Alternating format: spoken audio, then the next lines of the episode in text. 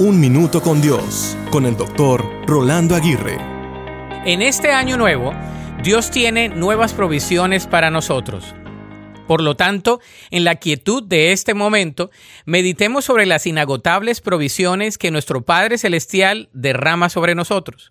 Por ejemplo, cada día Dios nos provee con gracia abundante, sustento divino para nuestras necesidades. La palabra de Dios nos invita a confiar en la providencia divina.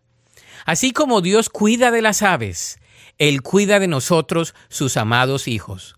Por eso, en este año, enfrentemos nuestras preocupaciones con la certeza de que Dios proveerá.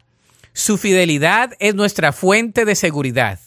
En cada desafío encontremos consuelo en la verdad de que nuestras necesidades físicas, emocionales y espirituales estarán en sus manos amorosas.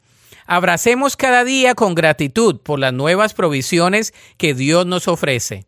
En su generosidad infinita encontramos fuerza para compartir con los demás y ser instrumentos de su amor en nuestro mundo que este día sea marcado por la confianza en las nuevas provisiones que fluyen de la mano bondadosa de Dios.